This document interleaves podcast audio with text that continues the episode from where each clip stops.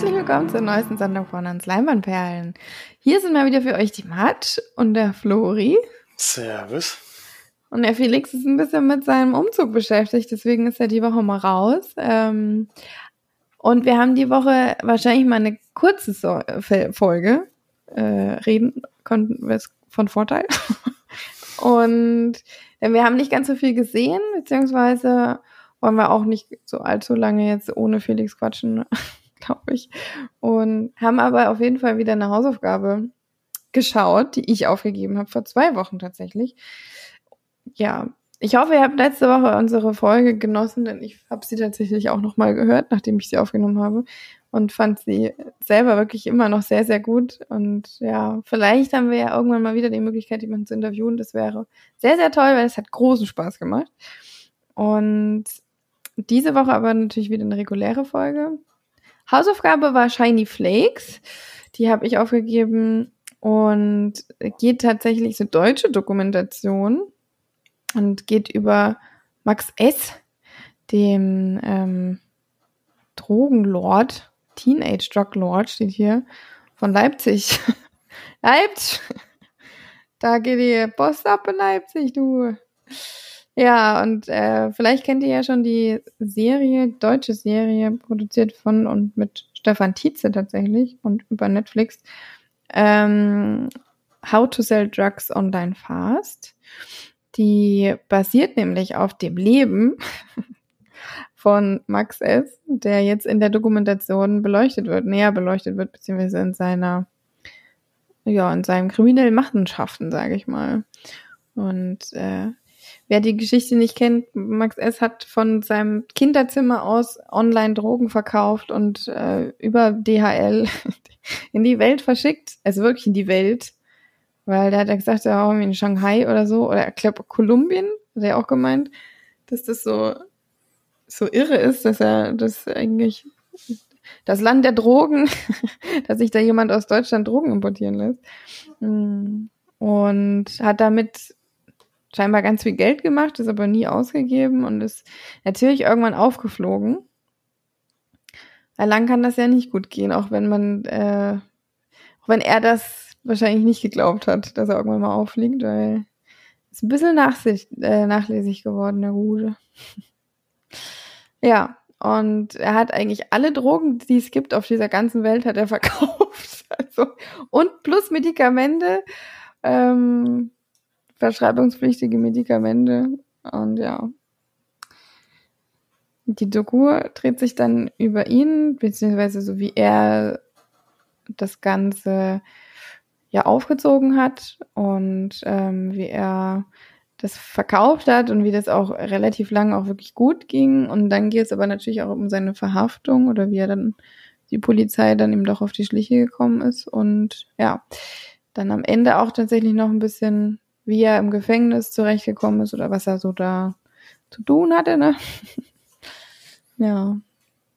Alles in allem eine sehr, sehr gute Dokumentation. Also ich finde wirklich von der, von der Machart her, von wie es produziert ist, sehr, sehr hochwertig und qualitativ einfach wirklich außergewöhnlich, finde ich. Ähm, sie haben tatsächlich was ich sehr, sehr schön fand oder sehr gelungen, ähm, das Set genutzt, was äh, für How to Sell Drugs Online Fast extra aufgebaut wurde. Und da wurde das ähm, Kinderzimmer von Max tatsächlich komplett ins kleinste Detail nachgebaut.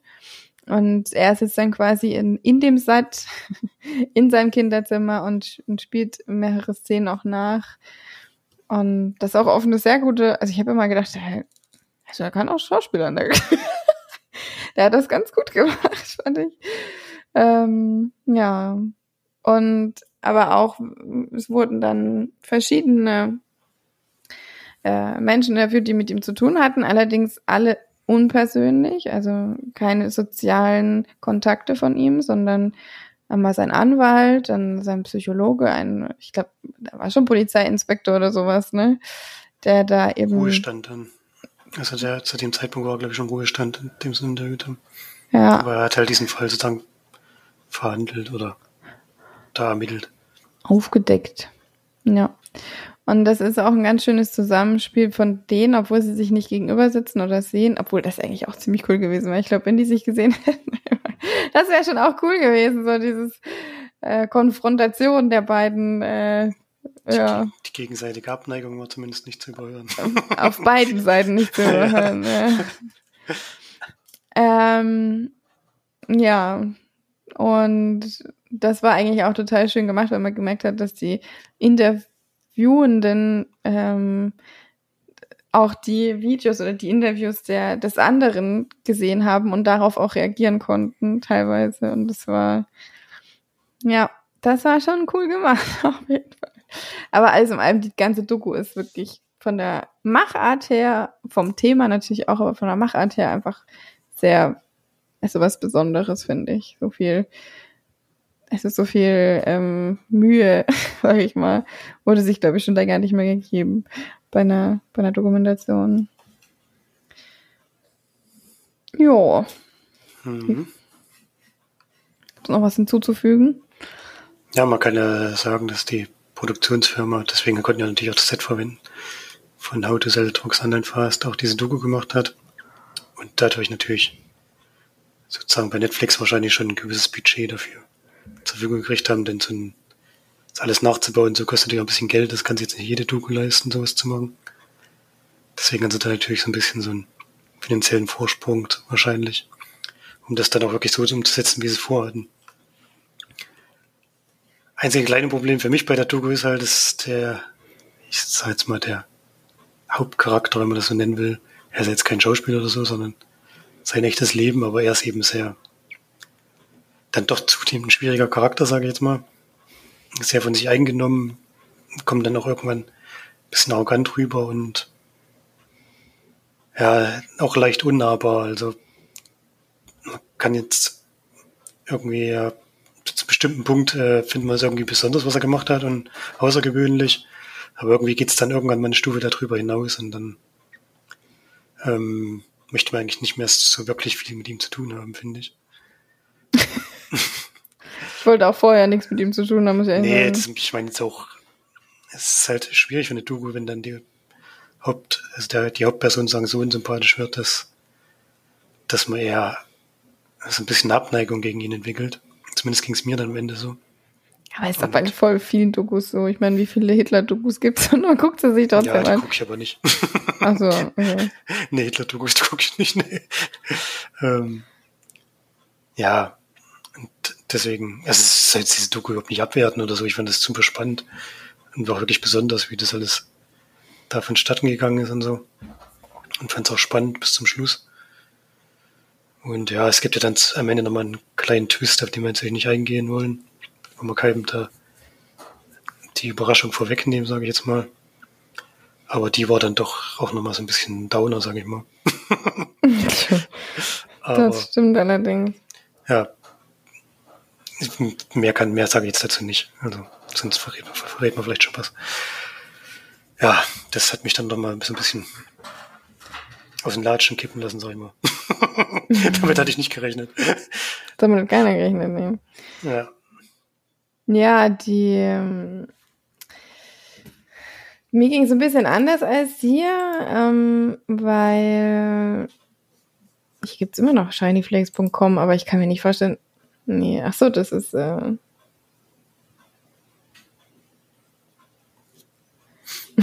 das ist nur eine Aufklärung über seine Machenschaften. Ach so, das hat er, glaube ich, kam das nicht sogar, dass er das genutzt haben. Ach so, ja, stimmt. Ja, er hat aber noch gesagt, das weiß ich aber nicht, ob das so illegal ist. Naja, genau. Muss die, Poli muss die Polizei mir ein bisschen was zahlen. Oh, nee. Ja. Er hat schon manchmal ein paar witzige Sprüche drauf gehabt. Der war sehr souverän, das muss man schon sagen. Er ist, ein, er ist ein sehr souveräner Typ, der sehr, also weiß, wie man redet oder weiß, wie man, ähm, also er war irgendwo auch auf eine weirde Art und Weise auch ein bisschen cool.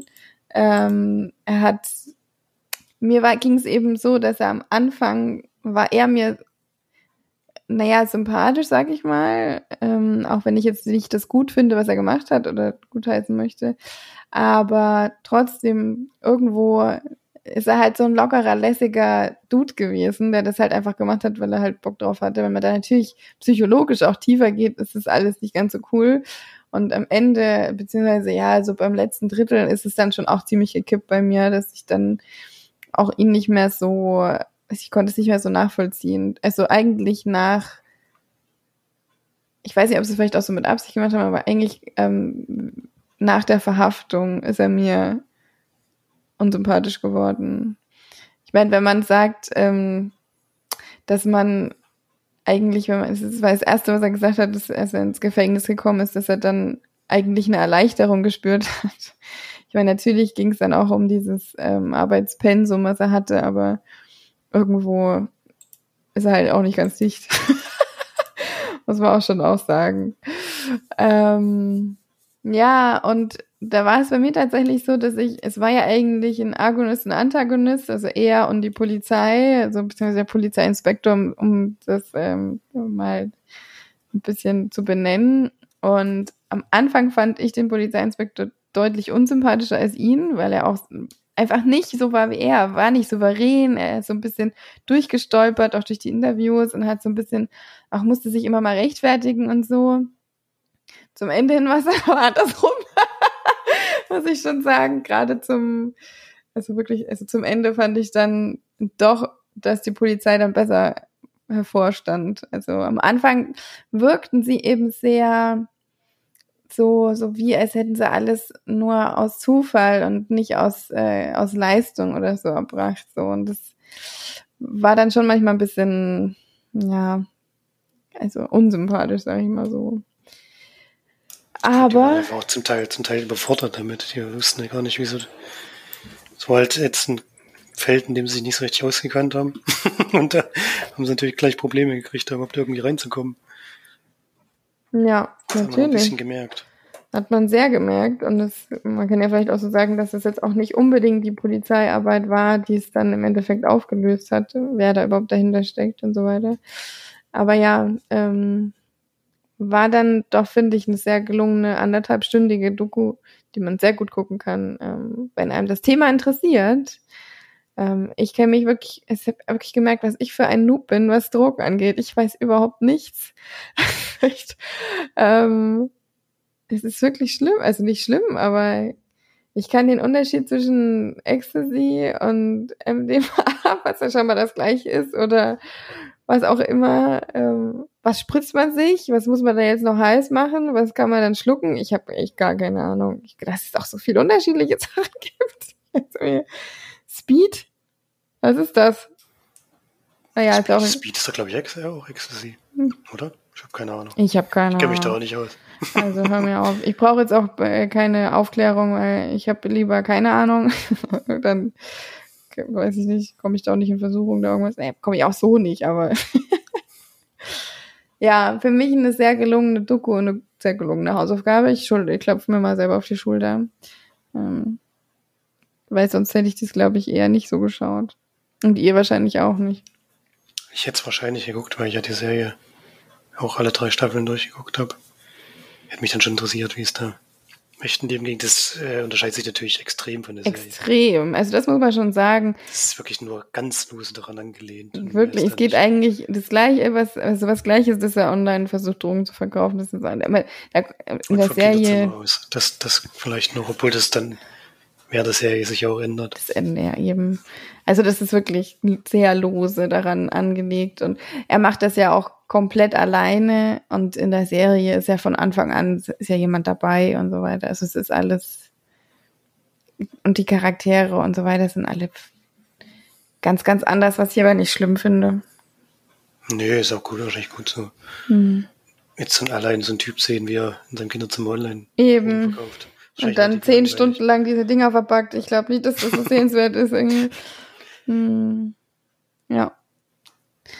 Ja, hat mir gut, sehr gut gefallen, tatsächlich. Ich glaube, Dokus, die man ja keine Punktzahl. Aber das wäre schon eine hohe Punktzahl. Hm. Ja, dann haben wir ja zwei Schnulzen heute dabei. Und du darfst mal anfangen mit deiner Schnulze. Jetzt bin ich mal gespannt. Ich darf anfangen. Ja, ich habe ja gerade schon so viel geredet. Ja, mache ich. Kein Problem. Äh, ich habe mir einen deutschen Film angeschaut. Ach du meine Güte, nach der deutschen Doku und einem deutschen Film. Na, das war davor schon. Das ist schon ein bisschen länger her. Äh, ich weiß gar nicht mehr, bei welchem Anbieter. Da müsst ihr jetzt mal selber schauen, wo ich den gesehen habe. Der Schwach. ist auf jeden Fall irgendwo in der Flat. SMS für dich habe ich mir angeschaut. Von und mit Caroline Herford in der Hauptrolle. Ist noch dabei Friedrich Mücke, Noah Tschörner, Tom Beck, Frederik Lau in der Nebenrolle. Also schon Frederik Lau ist einfach immer dabei, das ist so witzig. ja, wirklich. Und das ist auch wieder die typische Rolle. Mhm. die Berliner Schnauze, die immer nur Sprüche reißt. ja.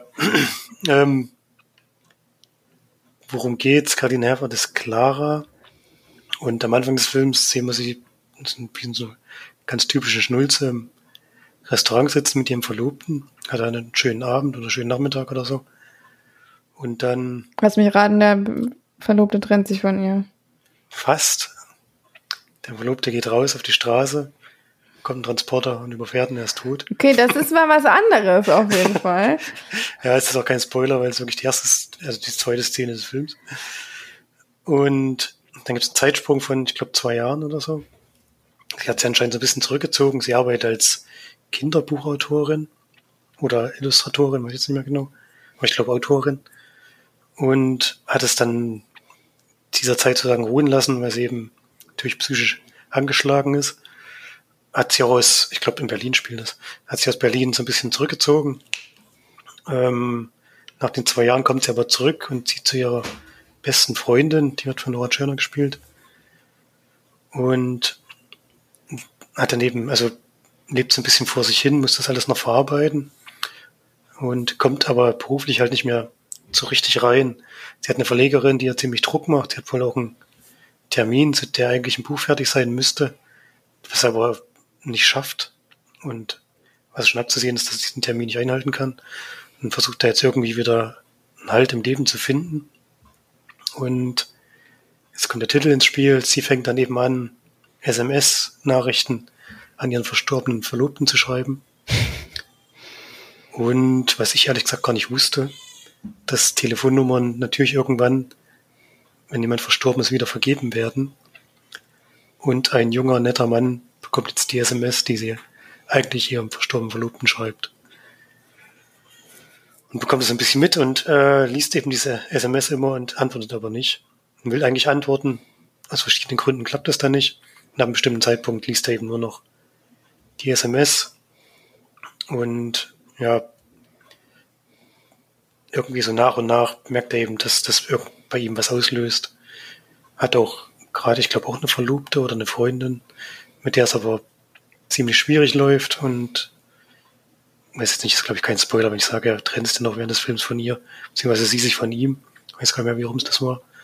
Und er versucht dann eben über diese SMS rauszukriegen, wer diese Person ist, ob er sie vielleicht irgendwie kennenlernen oder treffen könnte und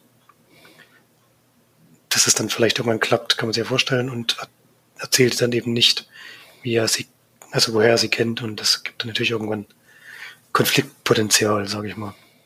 Ja, so eine ganz typische Geschichte halt, die dann am Ende so wie in einer Romanze halt austrudelt.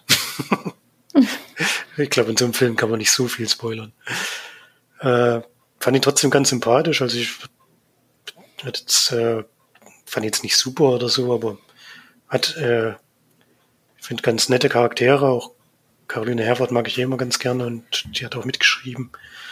Ähm, ist kein ganz tolles, innovatives Drehbuch oder so, aber zumindest fand ich diese, die Personen, die drinnen vorkommen, alle rel relativ sympathisch. Auch Frederik Lau natürlich. Kennt man ja schon und ich mag den sehr gerne. Der funktioniert auch in dem Film wieder gut. Ist an einigen Stellen wirklich witzig, der Film. Und ja, ist dann halt wirklich eine typische Romanze. Da muss man nicht viel dazu sagen. Ah, wer ist jetzt Frederik Lau? Der Kumpel von dem. Der Kumpel von dem, der die SMS kriegt. Genau, der Mhm. arbeitet für so einen Zeitungsverlag, äh, für eine Zeitung. Also beide. Und da kennen die sich eben her und sind beste Kumpels. Ja. Und der bekommt dann eben mit, wie das so läuft mit den SMS und so. Und macht sich natürlich ständig drüber lustig.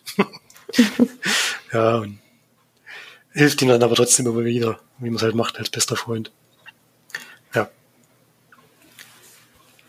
Ja, wie gesagt, kann man, kann man gucken. Macht man jetzt, also macht man nichts falsch. Geht knapp 100 Minuten, auch nicht zu lang. Und ja, ist ein schöner Film, finde ich. Also, wenn man was Romantisches sehen will, dann kann man den schon, kann man den schon machen. Was hast du jetzt gegeben? Habe ich glaube ich noch gar nicht. Ich gebe sechs von Na doch, sechs von zehn kann man mal machen. Kann man mal machen. Ja. Ähm, so, dann komme ich mal zu meinem, das ist eigentlich eher ein Drama, Liebesdrama. Ähm, Endings Beginnings heißt der Film. Der wurde mir auf Prime vorgeschlagen. Habe ich dann auch geschaut. Ein Film mit äh, Shailene Woodley, Jamie Dornham, Sebastian Stan. Ja, die kennt man so. Das sind auch die drei Hauptcharaktere. Shailene Woodley ist eine junge Dame, die ähm, so ein bisschen verloren ist in ihrer ja, Welt, sag ich mal, die sich von ihrem jahrelangen Freund trennt, ähm, weil sie eben nicht mehr so das Feuer spürt, sage ich mal. Und ähm, passiert auch ganz am Anfang des Films und zieht dann zu ihrer Schwester ins Poolhaus. Ist also eigentlich so ganz unten angekommen, ist arbeitslos, hat keine, keinen Freund, keine Beziehung, hat ihre Familie oder ihre, eigentlich sogar nur ihre Schwester, weil die Beziehung zu ihrer Mutter ist auch noch sehr kompliziert, was dann auch zwischendrin immer mal ähm, auch reinkommt und lernt dann Jamie Dornham kennen auf einer Party. Hat sich eigentlich vorgenommen, sich von Männern fernzuhalten und erstmal ähm, selber in ihrem Leben zurechtzukommen. Ähm, lernt aber dann eben leider also Jamie Dornan kennen, in den sie sich auch ein bisschen verliebt, mit dem sie anfängt, ähm, sich zu treffen. Auf der gleichen Party lernt sie aber auch Sebastian Stan kennen. ähm, also Frank und also Frank ist, glaube ich, Sebastian Stan und als eine andere steht es gar nicht hier. Ist ja eigentlich auch nicht so wichtig, oder? Ähm, die beginnen dann quasi so ein bisschen so eine Dreiecksbeziehung. Ähm, Jamie Dornham und Sebastian Stan sind in dem Film auch befreundet, kennen sich quasi, ähm, sind aber also zumindest am Anfang wissen sie auch nichts voneinander und sie wusste auch nicht, dass sie befreundet sind und ähm, hat sich trotzdem mit beiden quasi getroffen und muss sich dann da irgendwo ein bisschen entscheiden und sind natürlich immer ein bisschen hin und her gerissen zwischen den beiden, da sie sehr, sehr unterschiedlich sind. Zum Beispiel Stan ist eher so dieser Charakter, der sehr so outgoing, Spaß haben, ähm, ja, sich äh,